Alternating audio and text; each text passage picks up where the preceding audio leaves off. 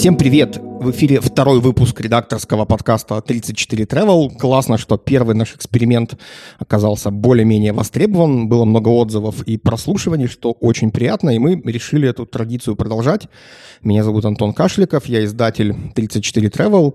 Рядом со мной Кассис Рамалот, фотограф, арт-директор 34 Travel и 34 Mac. И сегодня мы решили позвать еще человека не из редакции, но с которым мы давно и хорошо знакомы. Это писатель Виктор Мартинович. Виктор, привет. Привет. Мы в этот раз решили продолжить тему, которую, в общем-то, мы начали в предыдущем подкасте, потому что оказалось, что нам интереснее всего, волнительнее всего было говорить о Беларуси, о путешествиях по Беларуси, о том, как внутренний туризм в Беларуси сейчас будет развиваться или не будет. И вот захотелось тоже какое-то мнение со стороны услышать, потому что мы в редакции э, там в каком-то своем информационном потоке варимся, а Виктор все-таки, наверное, чуть-чуть в другом существует. Поэтому, собственно, с тебя я бы и хотел начать. Да? Вообще расскажи, как ты провел последние 2-3 месяца? Чем ты занимался? А, мне кажется, что Гузель Янхина написала там недавно о том, на вопрос о том, как вот вас ваша жизнь изменилась при карантине, что она не изменилась никак, потому что я как сидела и писала, так э, сижу и пишу. У меня в каком-то смысле тоже мало что поменялось ввиду того, что я занимаюсь примерно тем же, чем занимался всегда. Единственное, чем я не занимаюсь э, сейчас, чем я занимался всегда до этого, это, собственно, регулярно не выезжаю за границу. И это ситуация такой клаустрофобии, ситуация очень интересная и необычная, потому что э, на первых порах я себя ощущал как э, такой персонаж, которого закрыли в хрущевке бабушкиной, забыв оставить ключи. Вот. И Ты живешь просто... в бабушкиной хрущевке? Не, ну это может быть хорошей стартовой метафорой. Но потом оказалось, что, как у Бродского, не выходя из комнаты некоторое время, я обнаружил, что это отнюдь не хрущевка, что Беларусь это совсем не хрущевка. Я, собственно, знал это и до этого, но я оценил, как э, много всего интересного вокруг. Потому что под бабушкиными обоями, которых бабушка налепила, или дедушка, уж я не знаю кто, налепила очень обильно, обнаруживается очень интересная барочная лепнина, очень интересная полуразрушенная статуи, изгвозданные а, какой-то монтажной пеной, перекрытия готические и так далее. То есть э, эту самую хрущевку можно, можно изучать очень долго. И сейчас мне кажется, что происходящее просто прекрасно, потому что наконец-таки белорусов заперли в великолепном дворце, которым они всегда владели, и заставили не дергаться в то время, как э, какие-то упыри там делают евроремонт, а задаться вопросом о том, что вокруг. И, собственно, я вижу очень много интересного. Например, я ездил-то всегда. Я лет 20 уже как стараюсь выезжать там раз-раз в две, в три недели куда-то в Беларуси. Я вижу, что стало с Косовским дворцом, я вижу, что стало со всеми там памятниками, в которых я, повторюсь, езжу 20 лет. Очень интересно, потому что их, конечно, не реставрируют, конечно, но их хотя бы начали обносить э, сетками, хотя бы какое-то приближение к сохранению началось. Кроме того, информации стало гораздо больше. То есть, условно говоря, любой дурак, вооруженный Maps.me, может э, на сегодняшний день отправляться, просто собирать рюкзак на две недели и отправляться на собаках в очень увлекательное путешествие, которое будет сопоставимо с путешествием там, по Румынии или по Карелии. У тебя в Инстаграме было в последнее время тоже немало фотографий лесов и полей.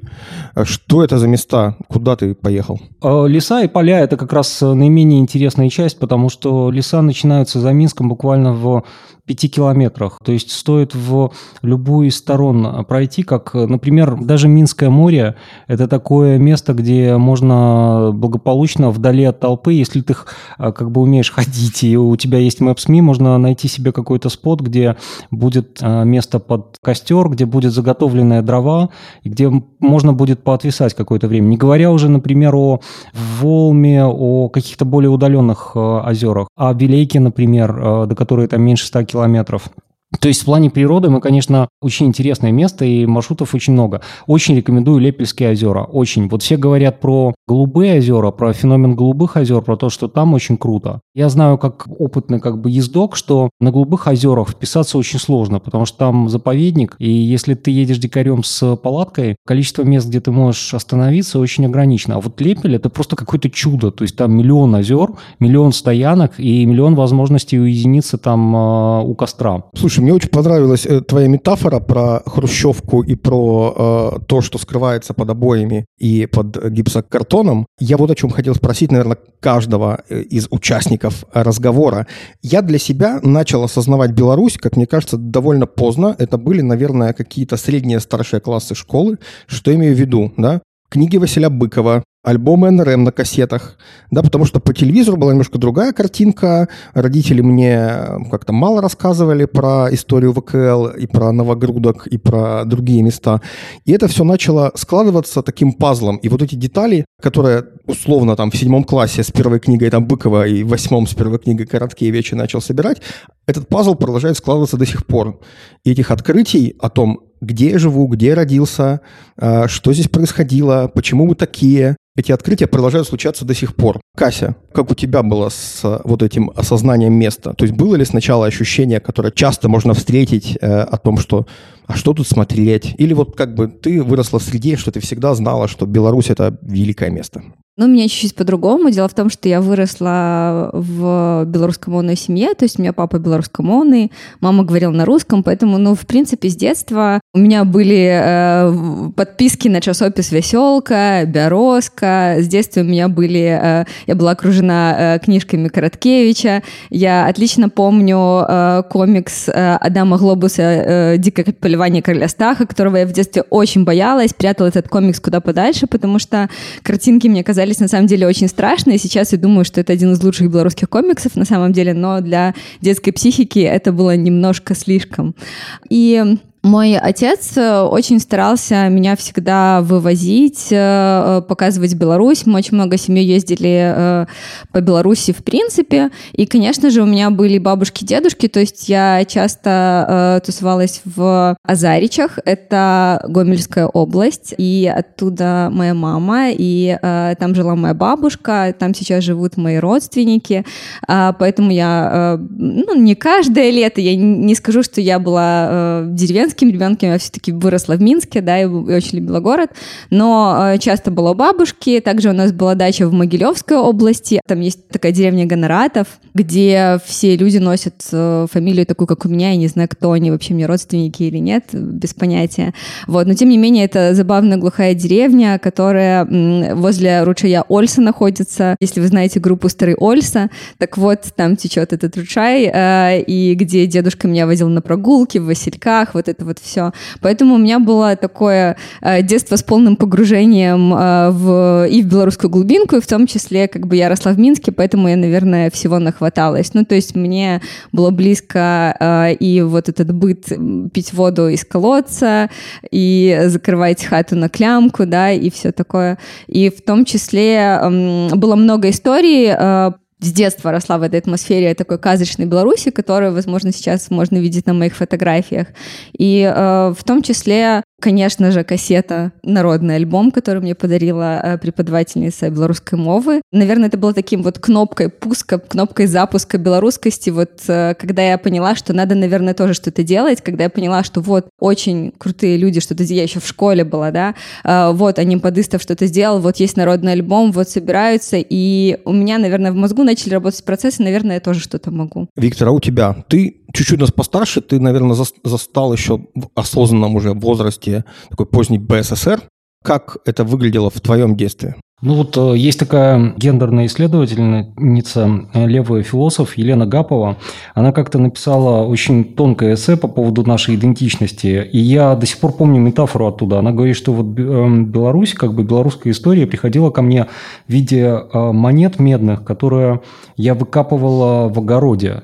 И иногда это были монеты там с изображением Екатерины, а иногда как бы внезапно серебряная монета с Жигемонтом Августом. И мы люди, земля которых пронизана просто разными нарративами, там, разными деньгами. В одном месте ты можешь найти кошелек, в котором будут лежать одновременно шведские деньги – русские деньги и польские деньги. Это просто потрясающе, мне кажется, да? И, и... Так до сих пор, кстати, я часть храню в злотых, часть в кронах, поэтому...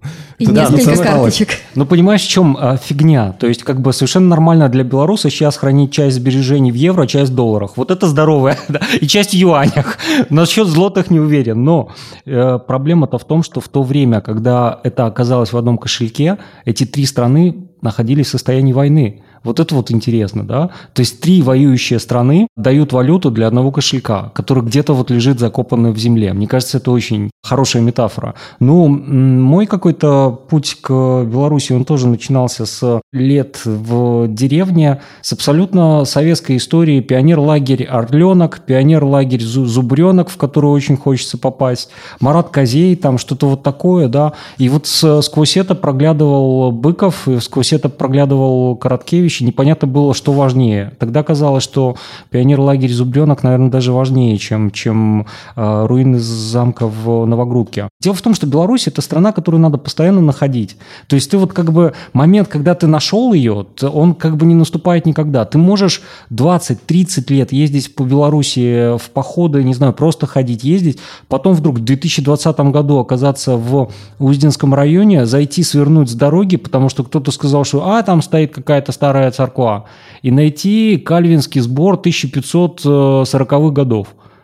1500, то есть 16 век, Ренессанс. Это стоит просто, ну, посреди, там такое ПТУ, какой-то техникум, да, такой в лесу стоящий. И посреди этого техникума стоит э, кальвинский сбор полуразрушены, но хорошо законсервированы. А рядом с Кальвинским сбором находится 200-летнего возраста поместье. И самое главное, что вот как бы это из разряда тех вещей, о которых на первых 10 страницах Гугле э, на запрос, что посмотреть под Минском, ты не увидишь.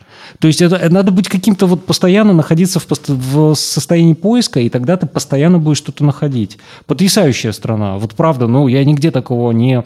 Я не могу из посещенных мной стран вспомнить ни одну страну, которая была бы настолько настолько сложна в эксплоринге, которая не предъявляла бы себя сразу как, как таковую, да?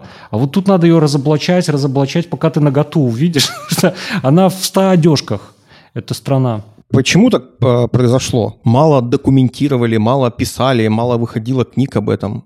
Или почему? Да нет, нет, мне кажется, что просто это никому не нужно, так глобально. Вернее, это было очень долгое время никому не нужно, а потом, когда оно стало всем нужно, а те люди, которые знали об этом, уже умерли. Вот и все.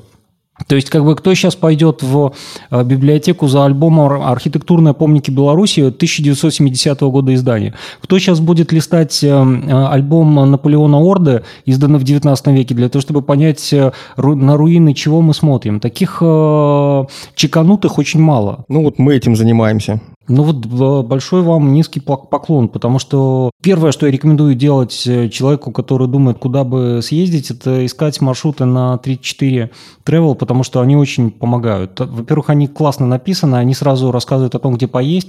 Единственная ситуация сейчас, как правило, ты натыкаешься на закрытые места, либо тебя просто гонят. Вот как бы, типа, выходит мужик в маске и говорит, а ну пошел отсюда, ты чудо, ты из... Ах, ты еще из Минска, ах ты ж, блин. Есть способы, есть способы. Я недавно попал в Дятлово, это такой очень уютный городок, городишко, как у нас принято говорить, в пиццерию, единственную в городе, оказался единственным посетителем, она работала, это было, наверное, еще там месяц назад.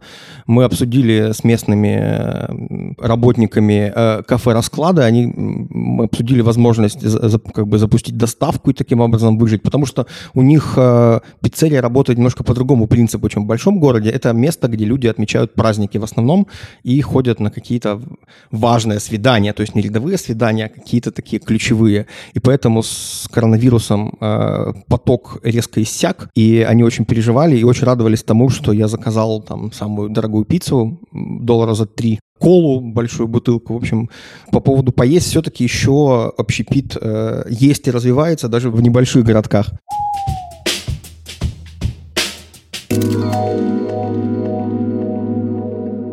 По поводу документации, Кася, мне кажется, ты последние годы очень целеустремленно занималась как раз вот, вот этим, да? Ты фотографировала, ездила по Беларуси, запечатлевала одни и те же места там в разные поры года и так далее. Скажи, пожалуйста, зачем ты это все делала и к чему это все пришло или придет? Иногда мне кажется, что я даже не могу э, ответить на вопрос «зачем?», потому что я чувствую, что это нужно делать. Э, есть какое-то такое чувство, что это просто не документируется, я этого не вижу.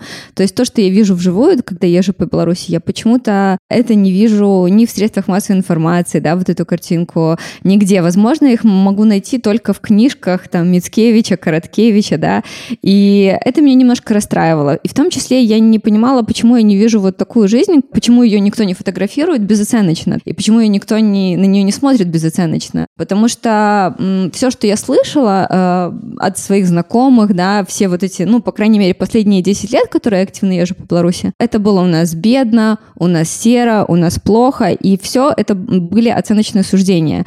А меня очень сильно это волнует, и я пыталась от этих оценочных суждений отделаться. Таким образом, что я просто смотрела и запечатлевала э, реальность, которую я видела. И оказывалось, что она неплохая нехорошая, она есть такая, какая у нас есть. И мне бы хотелось, чтобы эту реальность просто могли, во-первых, увидеть как можно больше людей, а во-вторых, чтобы она имела возможность остаться в истории. И если мы говорим о том, что я вижу, в том числе на гравюрах Наполеона Орда, например, да, на э, рисунках Наполеона Орда, на э, фотографиях, э, например, Яна Булгака или Зофьи Хаментовской, например, Полесье. Мне хочется э, оставить что-то, что-то, на что будут э, смотреть люди, возможно, потом, возможно, мы это немножко позже оценим, да, и оставить Беларусь такой, какой вижу ее я.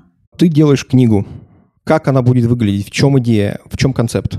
Концепт э, книги в том, что она будет о Беларуси, о Беларуси э, такой, какой она стала к 2020 году. То есть Беларусь за последние 10 лет, Беларусь э, в период своих изменений, потому что мне кажется, что сейчас мы живем в уникальный период, когда мы еще не настигли вот эту полную глобализацию, когда у нас еще остались островки вот этой нашей уникальной Беларуси, нашей уникальной культуры, и мне бы хотелось, чтобы она осталась, э, чтобы ее не потерять, да, ее нужно как-то оставить на чем-то документальном, да.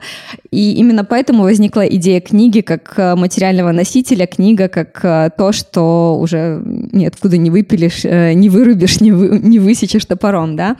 В книге будет очень много фотографий Беларуси, будут тексты и мои комментарии в том числе. Виктор написал отличное предисловие над которым я, честно, даже слезу пустила, потому что, мне кажется, оно очень сильно попало в то, эм, что я бы хотела передать. Книгу мы долго готовим, э, мы выбираем очень хорошую печать, э, возможно, будем печатать не в Беларуси, э, долго думаем над идеальной версткой и идеальной обложкой, это все будет очень красиво, тактильно, в ткани и так далее, поэтому я надеюсь, что всем тем, у кого будет экземпляр, их будет не так много, я думаю, что им должно понравиться.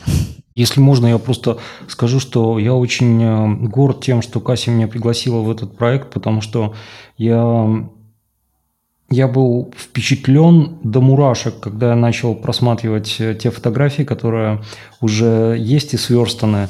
Э, это просто эпохальное событие. Вот я обещаю, что эта книжка прозвучит на уровне вот просто ничего сопоставимого – с этой книгой, мы не будем называть ее название, наверное, сейчас, да, а, не было до сих пор. То есть это что-то, на что а, все прицеливались, все пытались подпрыгнуть, но все время все заканчивалось какой-то идеологией. Все, все время все заканчивалось либо как бы э, «Заживе Беларусь», либо там «Беларусь краина замков», либо там э, «Беларусь – это чернуха».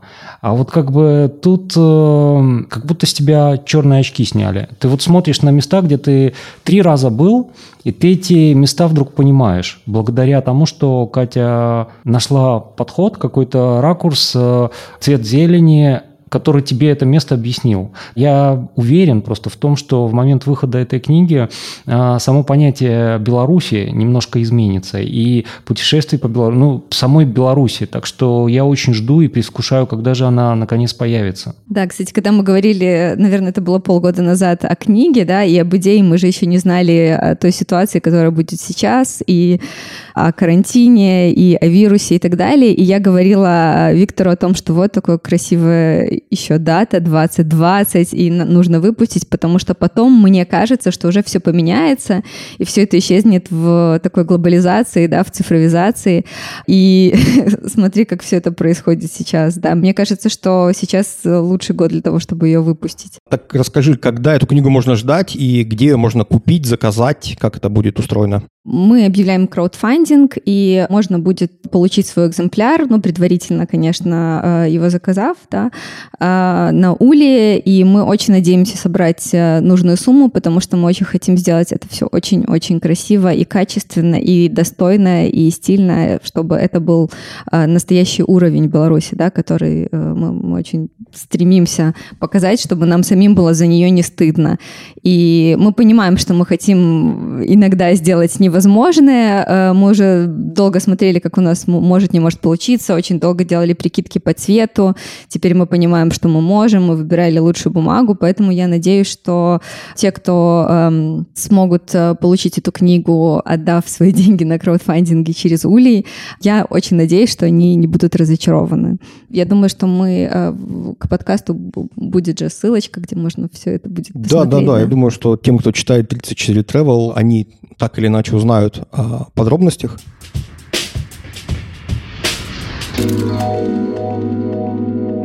Сейчас много людей э, по Беларуси ездит. Много людей для себя или даже пытаются какие-то проекты делать, что-то снимают, описывают и так далее. Вопрос сначала к кассе, да.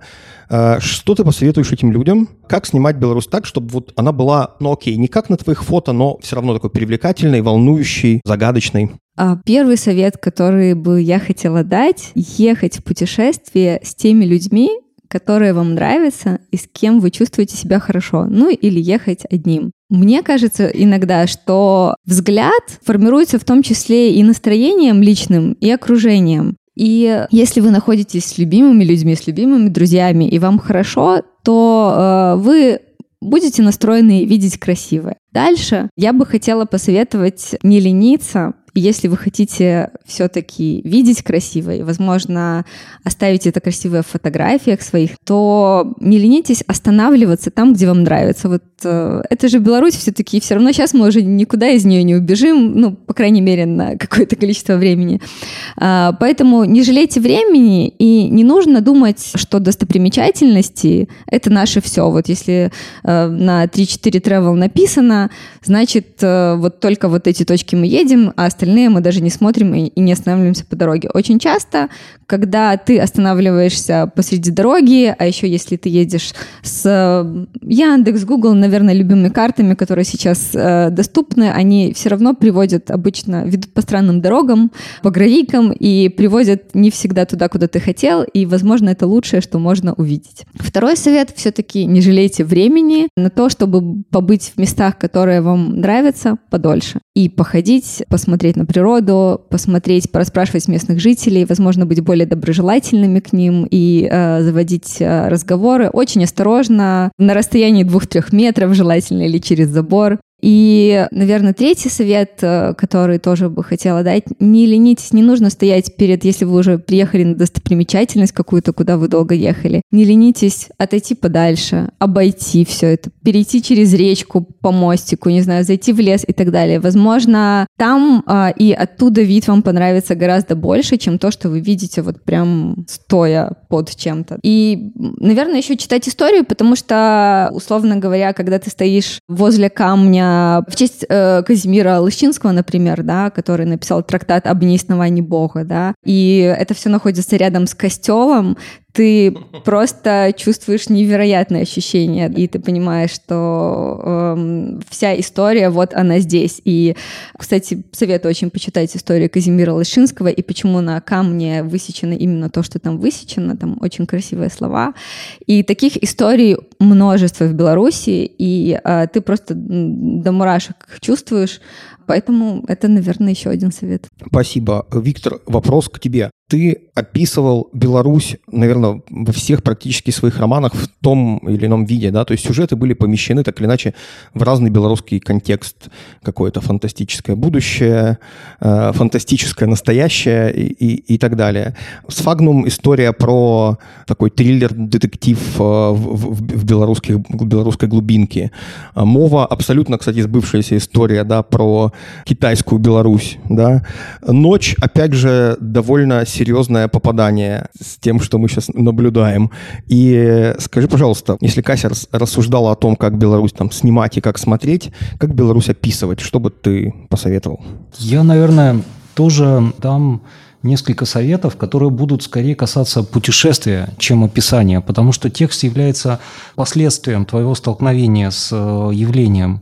И вот э, мой первый принцип – это когда ты хочешь ехать на машине – едь на велосипеде, а если ты хочешь ехать на велосипеде, то иди пешком. Чем медленнее, тем лучше. Чем медленнее, тем больше ты видишь. Это первый принцип. Второй принцип – не читай книг. Я преподаю сейчас на департаменте, программа которого связана с наследием, и поэтому я, в общем, наверное, из книг уже не могу знать ничего нового. Мне гораздо интереснее э, говорить с людьми, потому что то, что говорят люди, это просто, ну, невероятно. Десять лет назад я был на озере Кромань, известное место в Налибокской пуще. А, там был такой стопник, который, работа которого заключалась в том, что на, на дворе был ноябрь. Молодой парень, ему, наверное, лет 20. Там такие домики, он а, протапливает домик и при, заходит как бы э, в ожидании того, что я ему налью, и с ним пообщаюсь. И как бы он заход, заходит раза три или четыре. На четвертый раз он уже остается, я понимаю, что как бы мое желание с ним общаться исчерпано, но мы будем общаться дальше. И вот поскольку парень хочет общаться, я решил поговорить с ним об истории озера Кромань и истории Налибокской пущи. И спросил, ну вот, слушай, а тут вот какая-нибудь история, есть какие-нибудь исторические достопримечательности, вот история какая-нибудь. И он выдает то, как он понимает историю. Он рассказывает совершенно фантастическое что-то. Он говорит, история есть. Короче, у позатым годе Хлопец был один, ехал на мотоцикле с девкой, и вот вот той забор упилился, и он живой, а девка насмерть. вот такая история. И как бы, ну правда, это как бы сердце Нальбокского края, там, не знаю, там э, населенные пункты все там в 16-17 веке образованы, нек- некие деревни есть, там, 14-13 века, да, чувак сидит посреди этого, он работает с туристами, он должен туристам рассказывать про историю, и вот как бы он понятие истории мыслит так, и это офигенно, это как бы тоже такой вот портрет наш, потому что если в любой деревне, которая стоит на э, холме, который образован там э, руинами замка, допустим, в Глуске, спросить как бы про историю, тебе расскажут вот что-то такое, что-то настолько, вот как бы с Картуз Березой, с Картузианским монастырем, который там один, по-моему, единственный во всей Восточной Европе сохранился в Беларуси, в Березе Брестской области – Любой э, гражданин, любой горожанин тебе скажет, что первое, если ты попытаешься там найти монастырь, тебе скажут, что монастыря нету, есть руины консервного завода. Вот. А если все-таки они знают про монастырь, то они скажут, что там была крепость, где Суворов картуз повесил на березу, и поэтому место называется картуз-береза. Как бы про картузианцев вообще ноль по фазе, просто. И вот это вот самое интересное. Вот это, это, это для меня вот из устно... Так это грустно. ну, как бы это грустно, но с другой стороны, в этом есть какая-то магия, потому что э, люди домысливают, к сожалению, для нас, мы же все те самые египтяне, которые э, разбирают э, мраморные плиты с пирамид себе на летище, понимаешь? То есть как бы мы же те люди, те самые люди, вот ты приезжаешь в, над Неманом, в имение Наркевича Йотки, да, и ты видишь, что несколько, по меньшей мере, домов, в Наднеманом, сложенная из кирпичиков, заботливо вынятых из э, дома человека, который, возможно, изобрел радио э, раньше Попова, да. И вот как бы там нифига не было, слава богу, там сейчас появился меценат, который все восстанавливает, и низкий ему поклон за это. Но мы же как бы, мы, мы вот такие, какие мы есть. И то, какие мы есть, э, даже может быть важнее, чем история этих камней, настоящие истории этих камней, на которых мы выросли. Мне интереснее люди. И вот эти люди, как бы, чтобы их понять, нужно к ним приближаться не с книгой, а попросить их что-то объяснить. Потому что они порой объясняют так, что просто ух. Я имею в виду, это было два анекдота. Иногда они говорят тебе что-то про жизнь, такое, что правда, до, до, до, до мурашек на спине. А что-то из этих разговоров, из этих рассказов становилось частью там, того или иного романа? Ну, собственно, э, роман «Сфагнум» э, в значительной степени э, выстроен на, на каких-то беседах с совершенно живым человеком из Шарковщины. Его зовут Дим Димыч, и многие наблюдения житейские, вот, они просто переписаны как таковые. Я себя чувствую как бы Хемингуэем, который тягается по барам, бухает с рыбаками и внимательно слушает их истории. Вот. Единственное мое отличие от Дим Димыча заключается в том, что я могу их описать. А Вадим Димычу или какому-то настоящему шаману, им а, описывать это все неинтересно.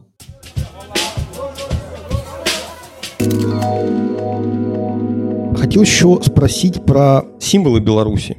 Да, это тоже, наверное, относится к визуальному языку в том числе. Мы привыкли рассуждать, наверное, в каких-то там привычных старых парадигмах, да, там аист, зубр, василек и так далее. Какие символы еще, Касин, ты находила в последнее время и понимала, что да, вот это, это только то, что с нами связано, это очень белорусское? Ну, вообще, я думаю, что э, символы, они же все, э, по сути, исходят из географии, да, и все мы такие лесные жители, и для белоруса, наверное, лес — это и вообще, в принципе, вся партизанщина, да, оттуда это главный символ того, что у нас э, наш рельеф, он очень ограничен, ну, то есть у нас нет бескрайних полей, да, или очень высоких гор, да, нас все такое очень э, умеренное, лесное, наш взгляд всегда упирается в деревья, в эту зелень, мы с ней живем, нам в ней уютно, нам уютно, мы знаем, как прятаться в лесу, да, и э, у меня даже был опыт, когда э, я участвовала в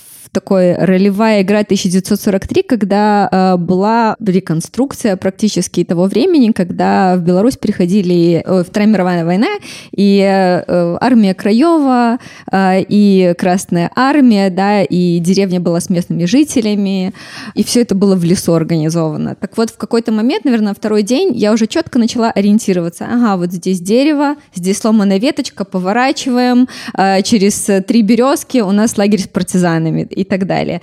Ты в лесу начинаешь ориентироваться ровно так же, как ты ориентируешься на улице в городе. Для меня это было огромным открытием. А, то есть, что ты можешь природу точно так же э, воспринимать, как и улицы Минска. И мне кажется, что белорус, вот его просто в лес на два дня, на третий он уже начинает прекрасно ориентироваться. И э, для него это как дом родной. А, и это самое главное. Вот э, про символы есть такая фотография у меня, и я как-то остановилась, потому что я прям аж закричала за рулем, остановила машину, выбежала и начала фотографировать, потому что для меня это был такой архетип э, белорусской хаты. Э, небольшое поле, вокруг лес, э, стоит хата, она никогда не была покрашена, ну, то есть у нее такой очень благородный, благородная старая древесина.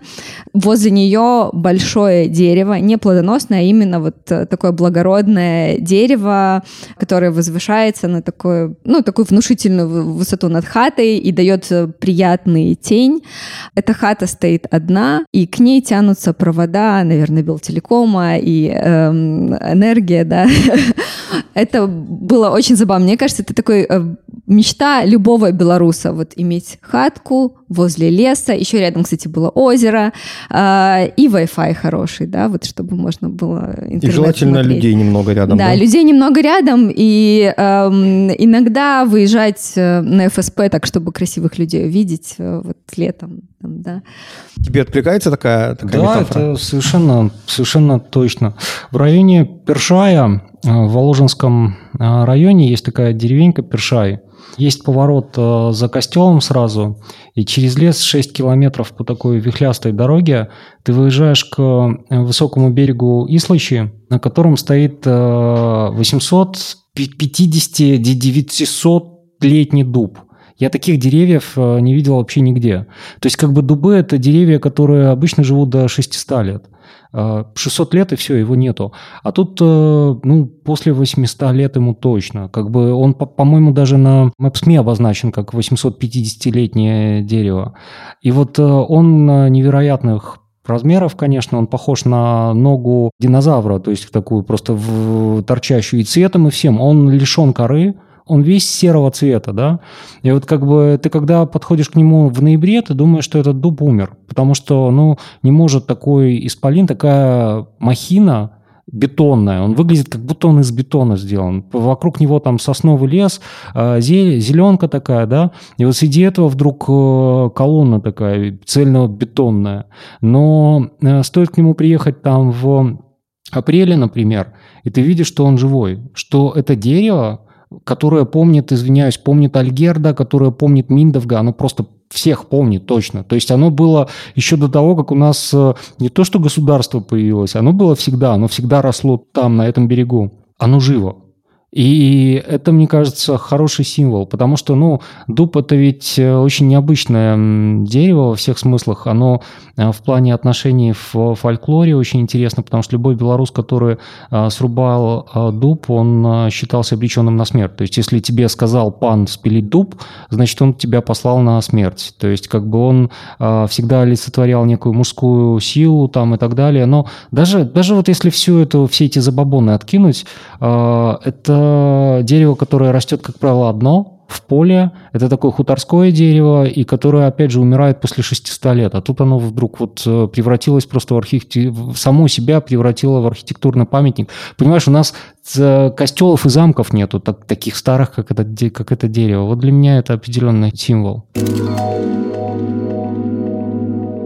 Хорошо, смотрите, 2020 э, уже выглядит э, годом непростым, но хотелось бы все-таки этот разговор закончить на какой-то такой оптимистичной ноте, хотя он весь оптимистичный, и поговорить про планы, э, потому что мы говорим в самом начале лета, сегодня кто-то смешно пошутил, что, внимание, прошло 3% лета. Какие планы на ближайшие три месяца? Может быть, э, что-то все-таки еще не увидели и куда-то хотите съездить, что-то посмотреть? Ну, у меня чем больше я э, думаю, куда я хочу, тем больше точек появляется. То есть у меня есть целый список, и э, каждый раз, если я куда-то попаду, я вычеркиваю и еще добавляю точек 10, да? Потому что когда читаешь, э, я много читаю литературы, и когда читаешь, ты начинаешь себе выписывать, куда, куда поехать, а потом еще смотришь карту, и понимаешь, что еще туда можно, туда можно. Мне кажется, что у нас просто огромная в этом плане страна, что можно занимать себя всю жизнь тем, что ездить, а тем более, когда ты э, в каком-то месте появляешься не первый раз, а уже второй, третий, четвертый, ты смотришь совершенно другими глазами на все, и в другом свете. И мне кажется, что это самое прекрасное, что может быть возвращаться в любимые места и открывать новые. А я вот э, хочу этим летом, я, во-первых, я хочу дождаться лета, наконец-таки. Мы тут общаемся 3 июня, и до сих пор время, когда невозможно выехать на природу, с... нельзя. То есть ты там погибнешь. Даже агроусадьба не, не топленная, она приведет к тому, что ты вернешься с бронхитом. То есть дождаться лета, может быть, там к концу, к 20 числам июня начнется летабельная погода. Я хочу э, добраться до Освейского озера, на котором есть э, по центру огромный остров. Ну как огромный? Он, он э, не такой большой. Но на этом острове водятся волки, и на этом острове водятся олени, и все эти, эта вот экосистема, она совершенно замкнута в, со всех сторон водой. Они вынуждены существовать. То есть там когда-то была деревня, которой больше нету, и там, соответственно, туда очень сложно попасть. Нужна лодка, либо нужно договориться с кем-то о лодке. Вот я хочу... Это самый север Беларуси, самый север. Это, наверное, ну, километров 300, наверное, на север. Э, я хочу добраться до Освеи и попасть, переночевать хотя бы одну ночь на этом острове. Кажется, это называется остров Ду. У нас был какой-то фото, фото, фоторепортаж оттуда. Я могу тоже поделиться своими планами. Я недавно размышляю о том, куда бы мне хотелось поехать. То есть не потому, что как бы провести просто приятное время в путешествии по Беларуси. Я понял, что мне хочется проехаться по родным местам.